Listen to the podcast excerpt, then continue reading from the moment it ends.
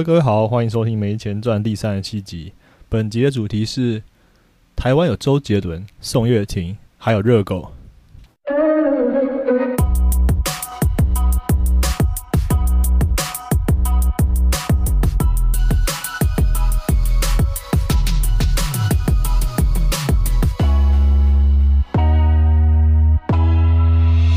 好，这一集是我聊中文 rap、中文饶舌、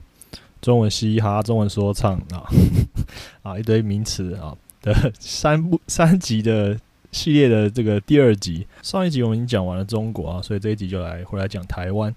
第二十九届的金曲奖呢，就是二零一八年的金曲奖，也就是在中国有嘻哈播出之后引起的整个呃中文圈呃对这个 hip hop music 的。注意了之后呢，台湾的金曲奖上面就表演了一个节目，叫做《台湾早就有嘻哈》。这个我觉得对抗意识是还蛮明显而强烈的啦。这个节目里面找了呃熊仔、葛西瓦、马吉弟弟、葛仲山和号称台湾呃 hip hop 或者饶舌祖师爷的刘福柱啊回来表演。我相信年轻一辈的人其实对刘福柱没什么了解啦，其实我也不是特别了解。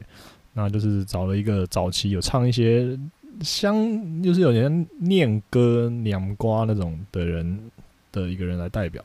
那这个表演其实我去呃 YouTube 上还找得到影片啊，其实并不算差啊。那其中真正比较 rap 的，就是当然就是其他四位了，比较饶舌，比较其他四位啊。那刘福柱到底算不算这个台湾饶舌的祖师爷或起源呢？其实那一年就有人一些有一些文章来讨论。那我看一篇文章还不错，他就是在讲说，其实就是不太不太算啦，其实真的不太算。那他要很多人在讨论，就是那到底台湾什么时候开始算是有 hip hop 或者是有这种嘻哈的音乐呢？有一种讲法是，当年庾澄庆帮《报告班长》这一部军教片做的同名主题曲啊，《报告班长》这首歌列为认为是台湾第一首有 hip hop 这种。这种风格、这种文化的歌啊，把它列为第一首。那这首歌是发行于一九八七年，跟电影同时间一起推出的。它里面的歌词是很幽默、很有趣啊，有然后有很多当兵的内容啊，S 腰带、绑腿、不戴防毒面具、扫视以后开始动作、扫视啊这样子。它就很多很多里面的那种军队里面喊的那种口号啊，就直接用在歌词里面。那里面最幽默的一句就是“摸鱼摸到大白鲨”，还有一句呃，所有当过兵的男生都已经听过，就是。合理的要求是训练，不合理的要求是磨练。好，这真的就是军中的长官会讲的干话。对，好，好，那这首歌呢，就是有一些人这样认为它是是这个台湾第一首饶舌歌啦。好，那不管你赞不赞同，反正总之是有人这样讲。那我今天并没有要，我只是提出来而已，没有吵架啊。看我说话说的多么小心啊。好，好，那呃，除了《庾澄庆》这首歌一九八七年的歌曲之外呢，呃。一九九一年的时候，L.A. Boys 这个团体从美国应该是带回来的最纯正的 Hip Hop 风格啊。然后差不多同个时间，那时期也有啊，一个应该会很多人会提，想要提罗百吉啊。不过说实在的，我觉得罗百吉跟 L.A. Boys 都有一定的知名度，但是并没有在整个就并没有造成这种风潮，没有那么多人认识他们啊。可能他们当时带的东西也太新或者太前卫，台湾人那时候比较没有办法接受。而且说实在，他们有些歌词确实是，嗯，用大陆说法就是涉黄啊、涉暴力啊、社会不良影响啊，就是这样子啊，确实是那时候在那个年代是特别的上不了台面啊。我怀疑那时候电台有没有播过他们的歌，我都不敢确定。但我确认夜店会播了，但是电台我真的不敢讲啊。MV 台可能也不想播啊，因为太观感太不佳了啊。L.A. Boys 里面的这个黄立成啊，马吉大哥，后来又组建了马吉这个团体，然后还找了马吉弟弟，应该有年纪比较年纪点的人应该都有听过马吉弟唱的那个广告歌，想要想要我快要受不了，哒哒哒哒哒哒哒，我们都听不懂他唱什么。好，那饮料叫做纯奶西达，但是我已经好久年没有看，好多年没有看过了，所以应该早早就已经掰了啊。那虽然前面提到这几位哦，确实可以算是呃台湾饶舌的先驱或者前辈啊，哦，但是一般比较主流大众的一些公认的看法，就是大概两千年开始那时候的出来现的 MC 哈豆跟大鸡啊，大只啊。其实我之后念觉得念大只听起来很奇怪，但是我听那些看那些中国那边的，就有人有人做的那些呃 hip hop 介绍影片，如果讲大鸡就是就是说，因为他们不会讲台语嘛，就是说大只，我觉得听起来很好笑，就也没什么错，但就是对，就很好笑。好，呃，虽然这两个人确实是一定要谈一下哈，不过我今天的节目呢，就像我如同我标题所讲的，我会先从周杰伦开始讲，然后讲到宋岳庭，再讲到热狗。好，为什么会这样子呢？因为其实这是一个很戏剧化的故事啊，啊，就是你用以前大家学历史的时候，应该有什么断代史或者什么编年史，就是用各种角度去看，就好像你在学呃世界史的时候，你会。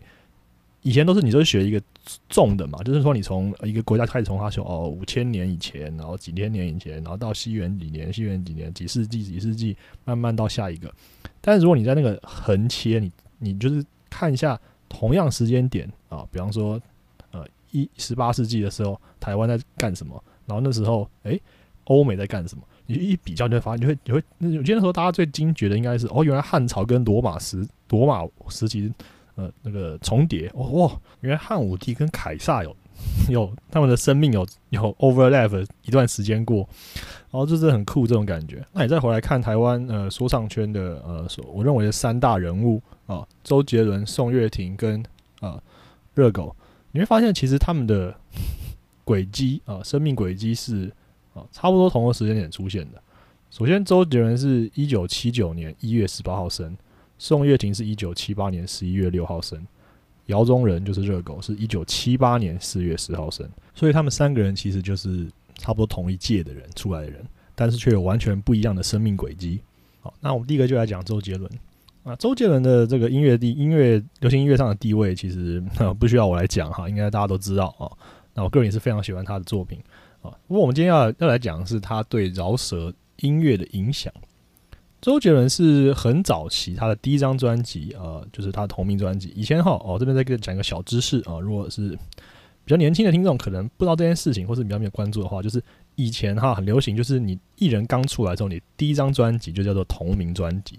所以他第一张专辑就叫 J，就是周杰伦。好，呃，有些艺人会直接打，就是比方说什么叉叉叉，就是叉叉叉同名专辑，而且就是叫他的名字这样子，这个。做法就是因为你可以顺便靠着专辑名称就直接去帮这个新人去增加啊行销扩散度啊，这是一个常见的做法。不过现在这几年好像比较少了，以前真的是每个艺人新人一出来，第一张专辑就是用他的名字。那周杰伦其实在第一张专辑里面就有加入过他的饶舌元素，像是娘子啊、斗牛还有反方向而终这三首歌啊。那其实我觉得，我我只是在这个节目在做之中，一直在这个系列做的时候，一直在想说，到底要怎么定义那个饶舌啊、hip hop 这个东西。首先哦，hip hop 是这样，它是这种呃文化，它其实包含四大元素，就是饶舌、街舞、涂鸦跟 DJ 啊。DJ 就是那个夜店里面会那个，哦那个 唱片骑师，用香港的说法叫唱片骑师，刷碟的那个。好，那。呃，但是在台湾的话，这四项文化的传入时间点不太一样，而且受欢迎程度也很不一样。比方说，像涂鸦，其实就台湾就是没有很受欢迎嘛，因为我们没有让大家 到马路上或者到路上去随便喷别人的墙啊，喷别人的店面的这种 这种允许啊，这种许可。啊，其实美国好像也是没有了，当然都是违法。但总之就是，嗯，you know 啊，they don't care 啊。嗯，但是街舞呢，哎，其实就蛮热门的。以前哈那种什么街舞社都超级热门的。然后呃，因为到现在还是，就很多人会在捷运地下街、台北车站那边有一个空有一个走道的空地那边去练街舞。然后中正纪念堂里面应该也有一些人，年轻人，尤其是高中生会在里面练舞。所以街舞在台湾一直都有影响力啊。捷运还办过什么捷运捷捷运杯街舞大赛，奖金不知道十十万还多少，忘记了。当然现在没有以前那么红，但总之还是有啊。所以只有街舞是比较受欢迎的。然后饶舌呢，有一些人有注意到，但是确实没有那么多人在，就是歌坛里面人并没有那么多人呃，就是在意或者或者想要想要玩玩看。周杰伦却是一开始就开始在尝试这件事情的人哦，所以他确实是也算是一个先驱。那周杰伦发第一片之后，其实就蛮红的，蛮受到瞩目，大家都觉得哎。他的歌好特别，那跟别人都不太一样。然后也有一些中国风啊什么的，然后就是总之就是非常的特殊，跟其他人都不一样，所以算是一炮而红。但真正让他呃大红的就是他第二张专辑，就是《范特西》哦，《Fantasy》啊，里面有《双节棍》这首歌，简直那时候简直是 无人不知，无人不晓，就是挥动双节棍，呵呵哈嘿啊！习武之人皆系忍者无敌，十里下结风生水起哦！对啊，然后没有人想听我唱啊，但是总之就是嗯，唱一下好。然后呃，他后来还是有每首歌几乎都有加入呃很多饶舌的，就是他每张每张专辑都有都有一些有加入饶舌的元素的歌啦。那我特别上去就是看了一下 Wiki 上面列出来的那些专辑哦，真的太多太多张了，专辑都记不起来。特别看了一下，然后参参考一下网友讲的哦，反正大概就是很很多首啦，什么忍者啊。哦，四面楚歌啊，夜的第七章哦，呃，以父之名哦，这个以父之名真的是太有名了。呃，逆鳞啊，霸我回来的夜曲。好，其实我特别想要提将军这首歌哈，因为将军这首歌是当时非常不红的一首歌，是我那时候听就就很喜欢。他是在讲说他去跟就是类似说去个公园或什么亭子里面跟那些跟老人下象棋，哦，就是就是这样的一个题材。然后你看，你有有几个人。即使放到现在了，放到这个快二十年以后，有几个人会去写一首歌是主题是在写跟人家下象棋？所以他确实是一个很特殊、很特殊的人哦，就是在创作理念上面跟别人一开始就很不一样。然后《四面楚歌》这首歌呢，他是写给狗仔的，他在骂他们哦，就是对他们的一种反击。然后里面有写一个什么呃，其实为你们写这首歌，因为我没有写过保护动物的歌啊，就是说狗啊，就是骂狗、狗仔、狗这样。就是一个很特，也是很特殊的。你看，你会特别写首歌来骂狗仔，好哦。哦，这边就要讲一个，讲一个网友，看到网友写的一一句评论，我觉得很好笑。他说：“那这网友说，讲一点蛮中肯的，周其实很嘻哈的，他呛记者，又买跑车，孝顺父母，然后又历任很多追女郎。”哦，这就完全是符合现在年轻人心中那种饶舌歌手的那种态度，就是很呛，对不对？就直言 real 啊，对不对？然后买跑车啊，炫富。他说，我们就看每个人个人啦。但是的确追女郎很多，就是那种有女生啊，很多很多妹啊这样子。哎，也是对，真的很 hip hop。我看到这些评论，我真的快笑死。那周杰伦还有一首歌特别在中国特别有名，叫做《我的地盘》啊。在我地盘的，你就得听我的啊，在我地盘这你就得听我的啊。他他故意这样念啊，因为好像当年这这首歌用在中国的某一只手机的广告曲，还是什么他们的电信公司的网的广告曲之类的，所以好像所有人都听过啊。据说他们是这样讲，我上网查看到这样子啊。那这首歌我我特别拿出来讲，是因为其实说真的，说真的，其实我以前听听周杰伦的歌的时候，我并没有意识到说。哦，他在饶舌，或他是 hip hop，就是我没有那么 care 这件事，你知道吗？就是我都觉得好听，我就听，就是听音乐，我没有，我觉得不用分，就是我觉得好像没有没有没有要分那么细的必要。可是，呃，听到这首《我的地盘》的时候，因为他的歌风格实在太特殊了，而且他就是整首好像都在 rap，我记得他整首都在 rap，所以你就会强烈意识到说，哦，这是一首啊 rap 的歌曲啊，跟其他不一样，因为其他歌他可能是呃唱一段了之后，然后。就是有 hook 嘛，就像我们现在讲的那种 hip hop music 一样，它会有一段 hook，然后有一段是 rap，然后好几段 verse，好几段 rap，然后好几段呢，这个，然后再副歌这样子，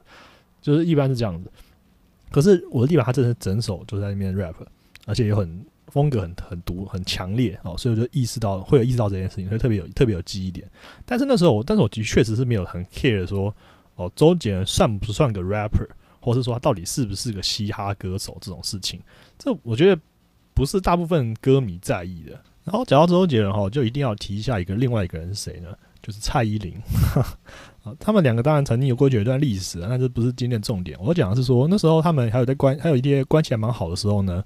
周杰伦曾经在蔡依林的那个经济和，哎，唱片合约就是合约出问题的时候，就是有在给他一些帮助之类，然后也想要帮他转型，所以说他帮他制作了好几首歌。想要让他从唱片公司包装那种玉女形象转换出来啊，变得比较多元的音乐。所以呢，他帮他制作好几首歌呢，像是《骑士精神》、《海盗》、呃，《说爱你》还有《布拉格广场》这几首歌都是周杰伦有参与制作。啊，其实也不止这些，还应该还有更多。这是我这几这几首特别拿出来讲。那你会发现很好玩，就是呃，周杰伦常常在里面都有唱都有唱歌，他就是唱了一段 rap 在后，在通常在通常在歌的后面。然后那个年代呢，因为好像不流行像现在欧美那样子，就写个什么 feat 哦 feature，就是像我那个前面几期节目找找来宾来的时候，我我也会写 feat 嘛，就是有一个就是一个来宾来搭档的，有一个邀请来的歌手来参与这首歌这样子。所以按照现在的标准的话，蔡依林这几首歌在 You YouTube 上面都应该要写啊，蔡依林、九零蔡、骑士精神，然后 feat 周杰伦、J Joe。所以这个我觉得这个行为其实就很像是一个 rapper 会做的事情，就是跑去别人的歌里面，然后就唱一段 rap，哦，就确实是这样子。然后最好玩是《骑士精神》这首歌里面，其实蔡依林也是很明显有尝试的唱了蛮多段 verse，就很像在唱 rap 啊。但那时候就像我刚刚前面讲，其实没有人那么那么在意说你到底是不是唱饶舌，是不是唱 rap，它就是一首歌的呈现方式嘛，就是没有不用分那么细，没有这种敌我的，没有这种哦，就是你这个是什么，这个是什么这种概念。啊啊，但但这是我的想法，那谁不这么认为呢？就是热狗。但是在讲热狗之前哈，我们必须要先来提一位呃，在对中文说唱界 hip hop 圈饶舌圈有重大影响力的人物啊，重大影响的人物就是宋岳庭啊，他是一九七八年十一月六号生嘛，前面讲过，但是他二零零二年就去世了，二零零二年八月九号。他在他去世后的十八个月后，他得到了第十五届金曲奖流行音乐作品类最佳作词人奖。嗯，当年周杰伦也有入围，他是以《叶惠美》这张专辑拿到了最佳流行音乐演唱专辑奖。所以他们真是同一个时代的人那宋岳庭他是在台湾出生哈，那他是从小就有艺术天分，尤其是绘画有天分。嗯，后来他妈妈因为他身体过敏的关系，把他送到美国去念书，当一个所谓的小留学生了。呃，可是他那边的时候就呃适应的不太好。然后在有一次的事件中呢，他为了帮朋友啊去讨个公道之类，就假装他是华青帮。华青帮是美国有名的一个华人的组成的帮派，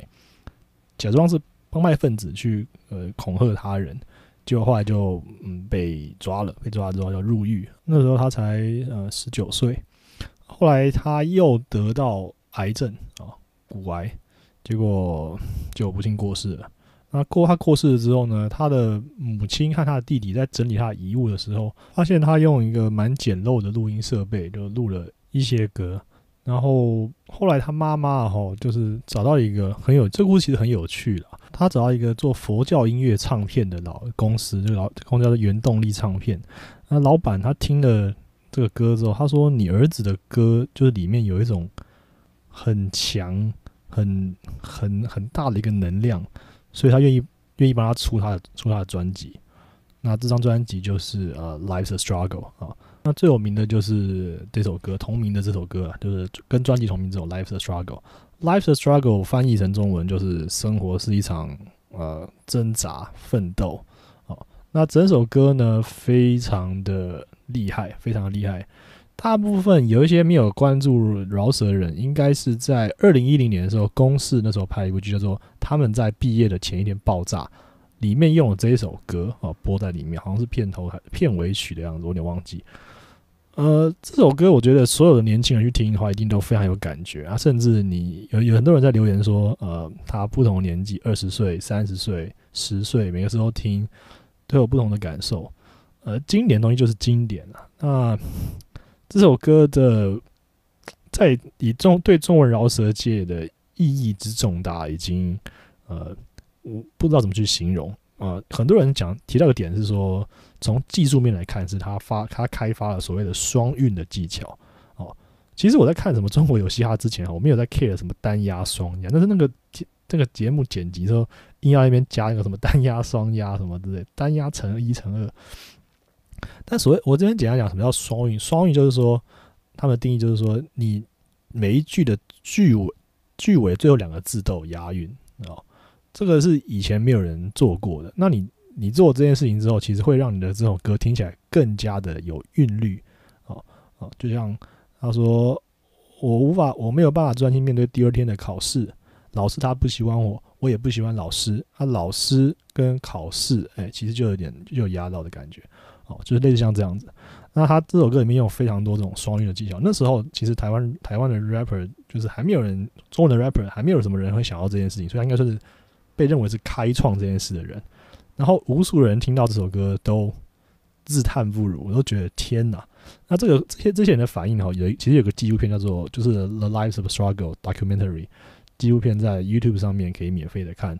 呃，那个影片纪录片，你真的你真的对这首歌，他会对这个人有兴趣的话，真的可以蛮推荐去看。我有看完，呃，我以前就看过了，不是为了做这节目才看的。那其实他妈妈最后面讲一段话，我觉得真的是可以蛮感动。他就讲说，他他很喜欢画画嘛，那他小时候最喜欢的画家之一就是梵谷啊。梵谷大家都知道，就那个把自己耳朵割掉那个疯子嘛，对。那那梵谷除了把耳朵割掉之外，另一个有名的事情就是。他到他死前其实都没有成名，没有成功过，反而是死后他的画变得好有名啊，变得价值不菲。呃，他妈妈那时候就跟他讲说：“我不我不确定是不是有点开玩笑，反正就是跟他讲说，哎，儿子啊，你以后千万不要这样，就是就是你画的画，就是你死后才 才卖出去这样子。”结果他说呢，他儿子那时候就是讲一句话说：“他说，哎妈，你不懂啊，其实哦，就是我很我很喜欢这个样子，因为我。”我如果是范古的话，我也不会就是不开心。他说，因为我在画那些画的时候，其实我在创作的时候，其实我就已经很开心了，就已经得得到那个快乐了。所以，哦，他妈妈用这个话来做这个纪录片的结尾，真的是就很像是说，他虽然二十三岁就这样得癌症离开，然后只留下就是这个这一张专辑，然后这首最经典的作品，就是留留给后人无数的。想象，无限的想象跟这种追思，但但是可能对他来说，他已经他在创作这首歌的时候，他已经是很快乐的哦。所以，嗯，呃，那那个纪录片里面也有很多饶舌歌手都进来讲他们听到宋岳庭那首歌，或者说对他的人的一个感受啊。因为他你看嘛，他在美国那么久，然后回来一下还没就是一下他就就是还没有红之前就过世，是他死后才出版音乐，所以。那些人听到他的歌手都觉得哇，这个人怎么这么强？哪会冒出来这个这么厉害的人？结果之后才知道说他其实已经过世了。这种这种感觉，这种冲击就是非常之大，就是那种天才陨落的那种感受。那里面包括什么顽童那些，很多人在就是讲他们对他的感受、跟他的怀念，还有他的尊敬。那纪录片其实真的不错，真的不错看。好，那那个陶喆曾经也在某个节目里面有讲到过，说其实那时候他。在这张专辑出来之前，他就有注意到有这个年轻人，所以他其实本来想要签他，但是他后来还没有来不及，他就已经先过世了。那现在网上以及有些人也开始对于这个宋岳庭是不是被过度造神了这件事情去进行反，就是有些人觉得哦，你们这个造神啊，这个这个没有那么厉害啊。呃，说真的，我觉得讲讲这种话就是有有点在故意激怒老人啊，因为 因为老人就是很很了解当时的状况哦。但是我觉得最最最有趣，就是至少以这个中文 rapper 界来讲，说真的，你这首歌现在拿出来，台面上也没几首歌可以跟他 PK，这种状况是不常见的哦。因为其他歌哈，其他或其他领域很常见一件事情是，年轻人会年轻人会质疑以前的那种经典的东西，然后觉得这没什么，我们现在这个多厉害。那你其实客观去听哈，有有时候确实新的东西更厉害，因为人人是进步了嘛。我一直有个观念是，我觉得整个社会、整个人，哈，人的人类的历史是进步的，一定要越来越提升。可是，不论是说唱的技巧，还是这个写词的这种深刻度，因为宋岳庭虽然他他不是真正的 gangster，可是他你看他就是曾经因为呃想要装 gang，然后就入狱啊入狱。哎，美国监狱一定是很恐怖的哦，台湾监狱一定也很恐怖。虽然我没有去过，但是美国监狱绝对是超恐怖。你看电影就知道，电影不一定不是乱演的哦，那个状况一定有很多是真的。他那么年轻就入狱，然后又是被人家背叛，啊，被被朋友背叛，然后的这个这他都写在歌里面。那种真正的所谓很像很像底层生活，是他真的体会到，所以他他的 life 真的是个 struggle 哦，所以他才他他他才能写出这么深刻的作品。那现在一堆想要装 g a n 的人，他们真的没有办法写出这么有内容的的歌了哦，所以。呃，我觉得宋岳庭的太的地位是毋庸置疑，但是我不会把，当然我不会把他造神啊，因为很多人说什么，如果他还活着，他会怎么样怎么样？确实，我觉得他如果还活着，一定可以有更多更好的作品。好，但是因为这终终究只是如果，那这首歌呢，也被很多的 rapper 有致敬或是翻唱过哦，但是我个人是觉得都还是没有原唱来的好听啊，那。没有听过人，真的非常推荐你去听听看。可能有些人会说听完会觉得不太舒服，因为他就真的很 real 嘛，就是真的是很 很他的痛苦，他的 struggle 在里面，所以你听完你会觉得，我觉得你会觉得不舒服是正常的，但就可以感受那个痛苦，然后就有点呃感同身受吧，因为很多人大家都在一些自己的问题，然后就是在挣扎这种感觉。好，好，那前面提过啊，周呃周杰伦跟热狗其实是差不多同样时间的人，然后也差不多同一时间出道啊，那。姚中仁就是 MC Hotdog，他是两千年的时候签约加入魔岩唱片啊底下的大马戏团音乐工作室。当时他的好朋友 d a g i 也在同一个公司里面。然后零四年的时候呢，他受张震岳的邀请，他跑遍台湾的 pub 巡回演出。那十月的时候，他受到美国的这个连锁 pub 的邀请，去美国的城市演出。所以他那时候就已经有巡回的这种经验啊，但是他却没有那么多呃，就是那么成功的作品，就是说或者说让主流接受的作品。直到他后来在张震岳的帮助之下，啊，做了《我爱台妹》这首歌。那这首歌当时也是非常的红哦，应该是几乎所有人都听过。他的歌词也是比较挑衅一点哦，就是以当时的眼光来讲，你现在可能听了觉得哦，这没什么啊。他让就说我爱台妹，台妹爱我啊。对我来说，林志玲算什么啊？林志玲算什么？然后对我来后面的一段，但是对我来说，侯佩岑算什么？他就是有 有点就是把跟你无冤无头人拿进来，然后来 diss。啊，就是就是因为只是你当时你是最红的的这个女明星啊之一啊，所以这就是 He 号的态度啊。就是很多人说这叫 Keep it real，可是他他确确确实会有点就是在攻击别人的这种意味啊。这个呃是对是错就不讨论啊。那其实有点蹭热度嘛，就是因为大家也会觉得说，哎，好玩啊。那时候还没有蹭热度这个词，但其实你就是在。你没有你没有那么有名嘛？你去骂别人，然后你就哎就有曝光度，因为新闻就会来报，哎某某某竟然在歌里面啊骂了林志玲啊骂了侯佩岑啊，就会来报啊，所以嗯 就是这样的。那他当然也没有放过当时已经在歌坛中是小天王的周杰伦。所以在好几首歌里面都有提到过周杰伦啊，他在我行我素这首歌里面也直接把我前面提到的我的地盘这首歌的旋律直接拿来唱，就是在我的地盘嘚，就是他的就是在觉得这首歌就是有点在瞧不起这首歌啦。OK，那我个人认为我的地盘这首歌的确也不是周杰伦最好的作品之一，但是这种指名道姓的骂人或是讽刺人确实是比较少见的，在当时台湾的这个状况，台湾乐坛里面啊，呃，就是有点有点像 diss 了。那他在另外一首叫《让我 rap》的歌里面，也直接就点名了蔡依林跟徐怀钰来骂啊，而且骂的蛮难听的啊。那这首歌我可以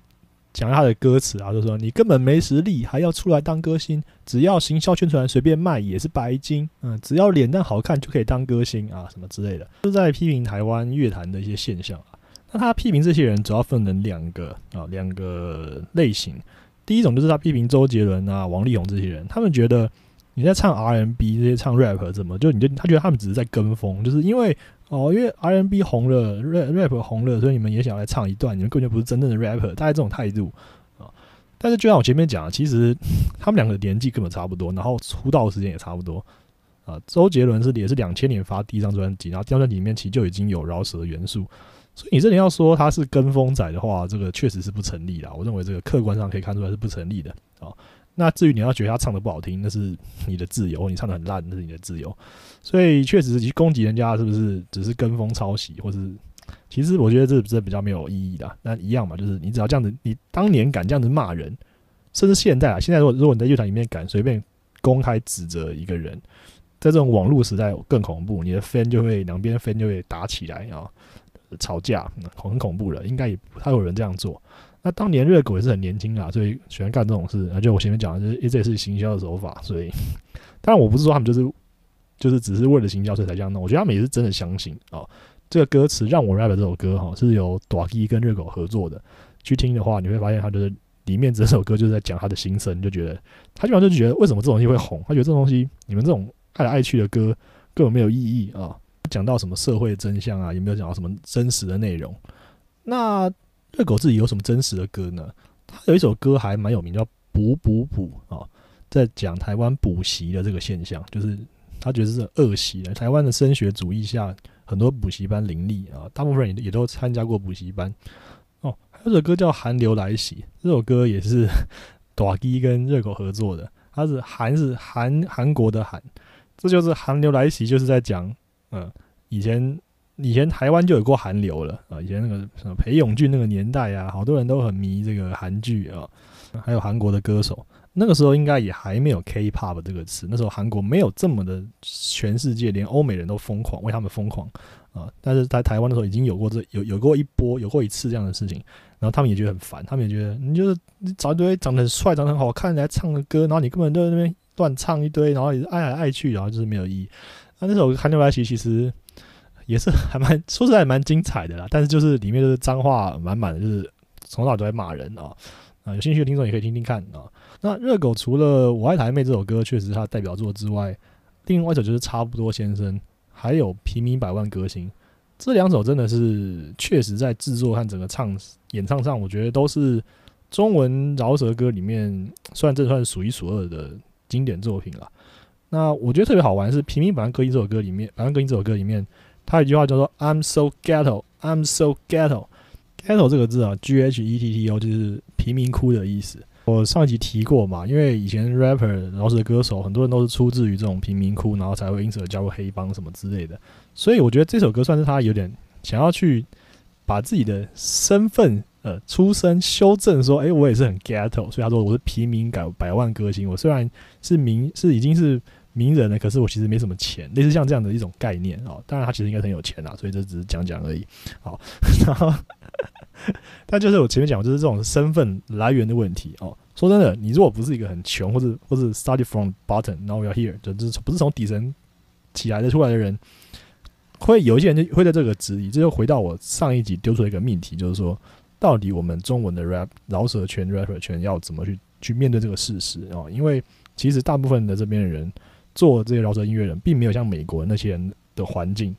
在生产过程中没有没有那么没有那么险恶，所以你为你需不需要去坚持这个 ghetto 哦，这个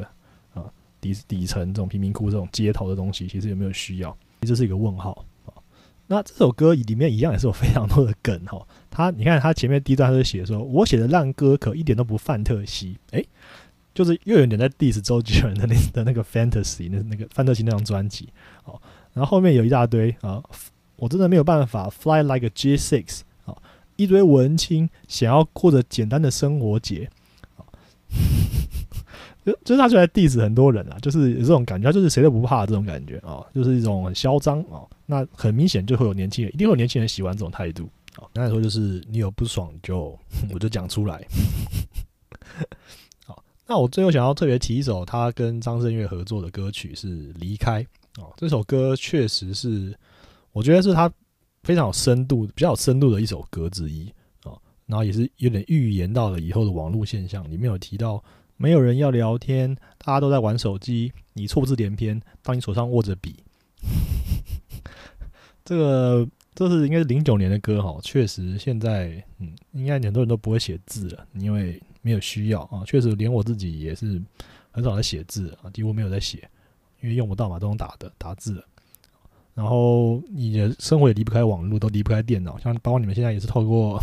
电脑或者网络来听我这个节目啊，所以这确实是蛮有反思的一首歌啊，啊还不错，推荐给大家，真的可以听听看啊，然后也没有什么脏话啊。好，那介绍热狗最后一首歌就是他跟蛋宝合作的《不吃早餐才是一件很嘻哈的事》这首歌呢，那时候出来，哎，又是有点在 diss 卢广仲的那首《早安陈之美》。一点点啊，没有那么强烈，但是有一点在，就是在玩。其实可以，你可以把它想成玩梗，就是说，哎，有什么人出来，你就你就哎跟他开个玩笑这样子啊。但是确实，我觉得歌词上确实是有点攻击性的啊。那蛋宝是谁？蛋宝叫蛋宝本叫杜振熙哦，他是隶属于颜色的一个玩蛮早期玩说唱的人之一。那他对大陆的蛮蛮多 rapper 也也有影响，因为他自己是玩，呃他把它归类成什么 jazz，就是爵士饶舌啊这种风格。啊，那我我坦白讲了，我对这种风格这种界定不是那么在乎，也不是那么了解。那蛋宝的歌呢，最有名的就是《收敛水》这个专辑啊，然后这首歌，它这个叫关于小熊啊，这首歌是他被呃算是最经典传唱最多的一首歌。但说真的，我听完我是没什么太大感觉哈。那尤其他歌词，好像第二句、第三句就提到什么，他有一只小熊，那个小小小熊玩偶，然后小熊是绿色的。我听到它是绿色的时候，我就觉得这真的会有熊的玩偶是做成绿色的吗？我真的没有看过，这就是我一个很大的困惑之一。那他好像也不是为了要押韵，他可能真的是有个绿色，他就写那故事可能是真的，然后可能真的有一个他跟他女友之间的一些故事什么之类的。但我真的觉得听到那个绿色的熊，那个当下我在想那个画面的时候，我就觉得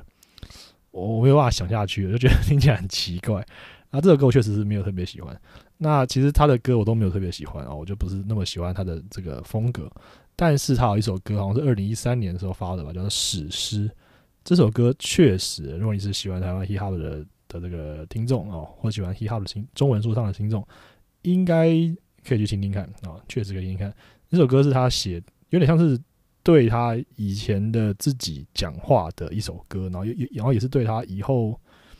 的。就是整个饶舌生涯做了一个注解啊，然后这首歌最厉害、最有名的地方是，他邀请了当时台湾所有最重要的 rapper，应该几乎都尽量邀到了来拍这支 MV，哦，所以里面包括什么顽童啊、啊热狗啊、爪基啊，大家都来了哦，所以真的是蛮经典的一个作品啊，所以嗯，不愧是史诗这两个字哦，史诗。然后前面提到顽童啊，就叫顽童，顽童是 MJ 一一六总有三个人呃组的一个团体。呃，小春、瘦子和大渊，说真的，他们成立一段时间了哦。但是大部分人会认识他们，应该也是因为他们和热狗和张震岳成立了一个叫做“兄弟本色”的团体。这团体现在已经解散了哦，但但他们当当时大家一起运作大概两年之类的吧，我也忘记了啊。因为热狗本身已经是饶舌圈的中文说唱界的这个大大了啊，所以他来带他们小弟，诶，立刻就组了组了起来，而且他们确实也呃。表现也不错，他们发一首歌叫《Fly Out》啊，就是这样太危险，飞太远那首歌啊，立刻就红遍这个大江南北哈，所有人都立刻听过了哦。呃，我记得好像点击好像两千万还是多少万，忘记了。YouTube 上面，那他们除了这首歌以外，还有一首歌叫做《迷途羔羊》啊，这首歌我是非常喜欢，我非常喜欢这首歌啊，里面的就是词比较有深度，我还是比较喜欢这种有深度一点的词啊。那其实我觉得热狗跟他们这样组这样一个团体哦。就是把他们的知名度扩大、扩张，他们的知名度真的是很有帮助啊！因为热狗毕竟是很有名的人啊，中文呃中国那边的 rapper 也很多人都表达过对他的呃尊敬之意，就是听他们的歌长大的这种感觉哈。呃，那我这边就是推荐几首顽童的歌啊，我自己比较喜欢的，有一首歌叫《Just Believe》，这首歌主要是由瘦子去呃表演的。那就是讲很多那种人生的那种，就是说你要相信，就是比较正面是那种那种歌啊，在饶舌圈里面也是比较少见的，因为通常饶舌圈我前面讲过啊，就是 没有这种正面的歌那么多，他们都是讲一些哦，就是所谓大屌歌哦，哦，这边讲什么叫大屌歌？大哥就是讲说哦，我屌很大哦，我超有钱哦，我马子超多，就是就是这种就这种 炫耀的歌，其实没什么内容啊。那说真的，我觉得顽童的歌哈，早期也是比较偏这种大调歌，比方说他们也唱过这个《少年懂》哦，或是他们之前得奖那首那首专辑的《干大事》啊，我们干大的啊，到底干什么大的？其实呃也不是很确定，那种歌就听起来很很很猛啊，很厉害。我我少年档哦，好就是这样啊。那我 再推荐另外两首哈，就是《二零三零》啊，这首歌还不错。我觉得它里面很明显有在模仿 Eminem 的一些 MV 的一些桥段，就比方说他们去一个类似基督教那种呃告解的场合，呃不是告解，就是说那种 support group group，就是说你你有这个遇到一些不顺的事情，就到一个团体那个支援团体里面，然后每个人在里面跟大家一起诉苦，然后轮流上台。M 呢有首歌叫 When I'm Gone，呃，这里面 MV 就是类似的。场景啊，所以我觉得那个有有有有应该有学习跟参考，他们不不可能没有听过这首歌啊。但是我不是说他们抄袭哦，我觉得不是这意思，我是说他们就是嗯有学习，那他们做的还不错啦，蛮好听的啊。然后另外一首歌是《Spotlight》，这首歌就是偏情歌，但是我真的是必须要讲，我觉得瘦子唱唱歌功力真的是比一般 rapper 好很多。所以他他最爱唱这个 hook，就是把这首歌提升到一个我觉得高度，我还是蛮 care 这个。蛮在乎这个唱歌的功力，唱 hook 的部分，好，所以啊，这是他们的武器啊。我觉得我一直觉得瘦子是他们的武器。那顽童他们现在是处于一个单飞不解散的状态，就是每个人三个人都去各自发展自己的独立专辑或者单曲哦，那你可以有兴趣可以去去了解他们。好，然后我今天其实很想要讲一个题目，主题是周杰伦的这个历史，呃，不是历史定位，就是这种区分。我前面先讲了周杰伦，对不对？然后后来又讲了热狗跟他之间的一些啊的关系，然后再介绍了热狗的呃小老弟啊顽童哦，觉得这是比较台面上几个比较重要的那个 rapper。好，那周杰伦很好玩哦，你看从刚刚前面讲，就是其实热狗那时候对他是比较敌意，或者觉得他的歌就是或者说他是啊不算是 rapper，不是或者说不能算是 hip hop，只算是想要来沾边、想要来这个混进来的人。但是在中国那边哈，状况会蛮蛮不一样的。哦，首先因为中国的那个饶舌 rapper 其实起步比较晚哦，比台湾这边晚。就像我前面讲，很多人都是听呃热狗的歌长大之类的。他同时呢，有人听热狗歌长大，诶，很多人听周杰伦长大，然后他们同他们同时期嘛，所以很多的中国的 rapper 就是其实很喜欢周杰伦，哦，很喜欢周杰伦。而且周杰伦的歌，就像我前面讲，其实有蛮多的 rap 因素，很多人的。Rap 启蒙其实是周杰伦，哦，他们听听之后，其实可能他们后来就觉得，哦，发现周杰伦其实没有那么，就是他至少不是，他至少不是专注在这个 rap rap 嘛，他不是，他也好像也没有自诩为 rapper，但他但他蛮推动自己的所谓的周氏饶舌或者周氏 rap，哦，但是他并没有强调自己是 rapper 这种，然后也没有什么带什么勾芡，然后就是 没有那种形象弄出来。他们可能很快就转向去听一些像欧美的，像 Eminem 这样的这种饶舌大神哦，但是他们其实，但这并不减他们对周杰伦的尊敬跟崇拜之意哦。所以其实很好玩的事情是，在中国那边的说唱歌手，其实对呃周杰伦是更有敬意的，然后很多人也都直言不讳自己喜欢周杰伦。那之前面提过，上一集提过的 PG One，PG One 跟吴亦凡在。他他的导师嘛，在那个表演的时候，那个有个什么导师什么表演赛的时候，诶，他们就合作过一首《以父之名》，就是周杰伦的歌去改的哦。所以这就再再证明，就是说，其实，在那边在对岸那边的话，他们对周杰伦呃的 rap 其实至少他可能他不是 rapper，但他可能他会 rap 这件事情是是认可的哦。然后很多人也觉得他应该算算是 hip hop 啊，也也算很厉害。那我我已经讲过我的观点，就是我觉得周杰伦其实。呃，rap 超强，他的 flow 啊都很特殊，而且而且因为他是那么早开始做的哦，只是他没有去呃只专注在 rap 上面，所以就有些人认为说，哦，你不是混圈内，你不是圈子里的人啊，这个观点我也是。那中国有些那些选手啊，比方说盖啊，他们就有机会访问时候都问过说，你去 KTV 会点什么歌？他说千里之外。黄旭说他有点爱在西元前，然后徐真真啊，T T 他们都说哦，我会点周杰伦的歌，所以。就大家都爱周杰伦啊，就是这样。好，那我觉得这很好玩，是因为是海峡两岸啊，周杰伦是台湾出来的人，可是在这边的很多人却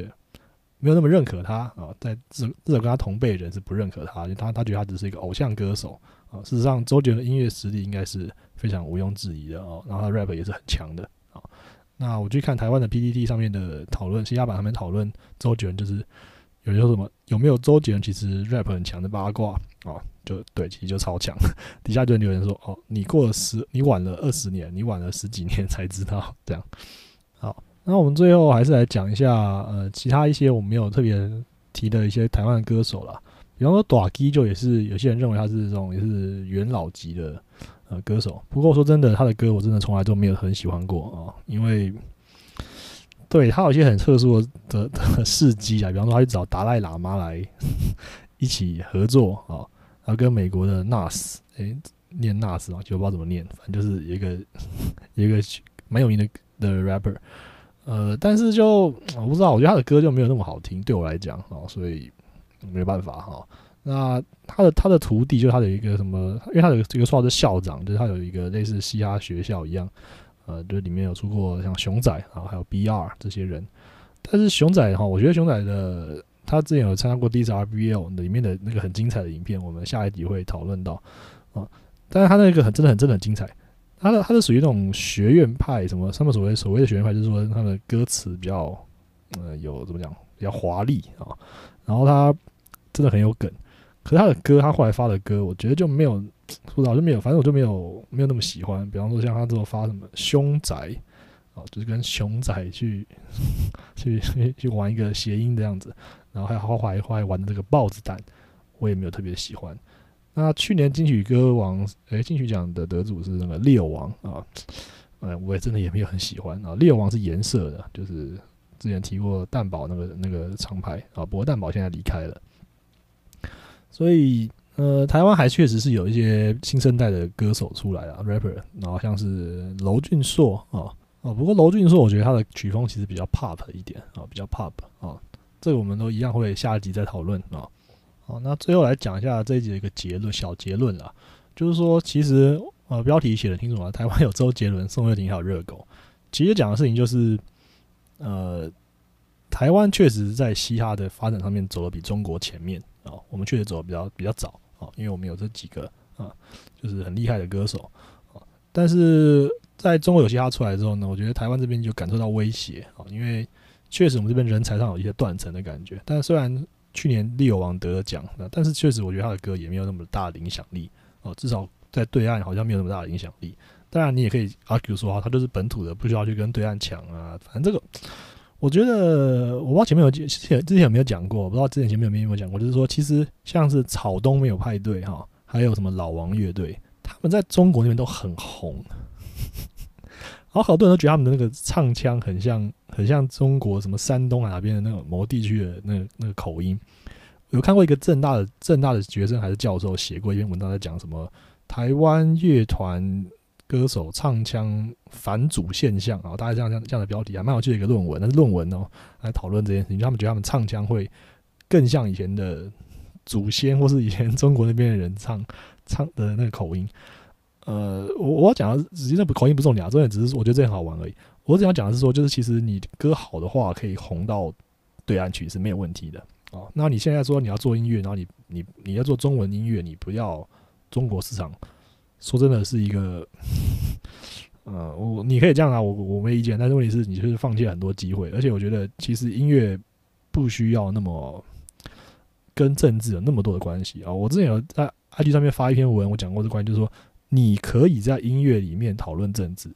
但是你不能逼所有人都要在音乐里跟你讨论政治哦。这观点也非常简单，就是讲，就是那是我的自由啊。你可以用音乐讲你的，就是那些政治诉求。比方说，短 K 就是这样哦。所以短 K 在中国那边一直都没有，一定没有人会喜欢他嘛。因为他就是讲一些政治的事情，这是你的自由哈。但是你不能逼所有人都跟你一样啊。那我觉得去那边，然后也不是什么下跪，就是你就是。你就是想要做音乐，然后有人喜欢，我就你我就就很好啊，哦，就像我做这个 p o d 节目，我也不会说哦，我不要中国人来听，这没有意义啊，啊，我们我觉得我这是一个交流嘛，啊，所以我觉得以前我们可以有周杰伦或是热狗这些人，然后把宋岳庭这些人把我们的音乐输出到海外去，其实真的是蛮厉害的一件事情了。那今天这集就是帮大家呃复习跟了解，介绍了一下。几个在中文饶舌发展史上蛮重要的人物，那他们影响层面非常的广哦。事实上，前面第一集讲过那些歌手，那些中国饶舌歌手，非常多人都是受到了这三位人物的影响。那下一集我们就来讲，我认为中文饶舌面临的一些困境。好，那我们就下一集见，拜拜。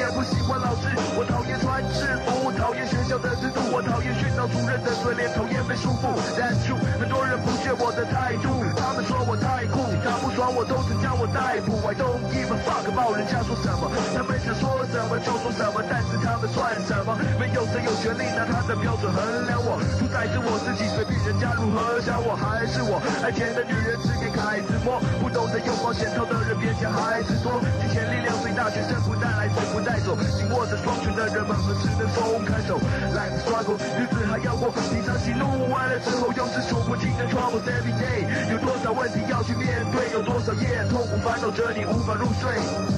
？Life struggle，日子还要过，一场喜怒完了之后又是数不尽的 troubles every day。有多少问题要去面对？有多少夜痛苦烦恼着你无法入睡？法庭严肃的空气逼得我快不能呼吸，当时面临着终身监禁的我开始反省。铁栏杆之后又是个截然不同的景象，刑犯们眼神中看不到一点和平的气象，仅有一寸短的铅笔写的是监狱风云，日记上描绘的不是美好的户外风景，自由在他们眼里才是憧憬。放一把自制武器在枕头旁，以防随时有人偷袭。有些人怀疑老婆在外偷情，有些人把家人寄来的信件一张一张好好收集，有些人二十四小时几乎在床上休息，有些人精神失常因为受不了打击。三个月如火如荼的漫长等待已过去，出狱后的我得面对三年的缓刑期，这也好，一生中第一次感觉到幸福。但是生命的考验何止如此，我会我不知道接下来还有什么会发生。翻开报纸的新闻，又是看到放火杀人。还记得某年无意间发现的照片上面有阿姨对男人施行口交的恶心画面，这简直摧毁了她在我心目中的形象。我无法忘怀照片中的笑容多么淫荡，我抵抗生活存在的不安及惶恐，我不断听到痛苦的声音在内心怒吼。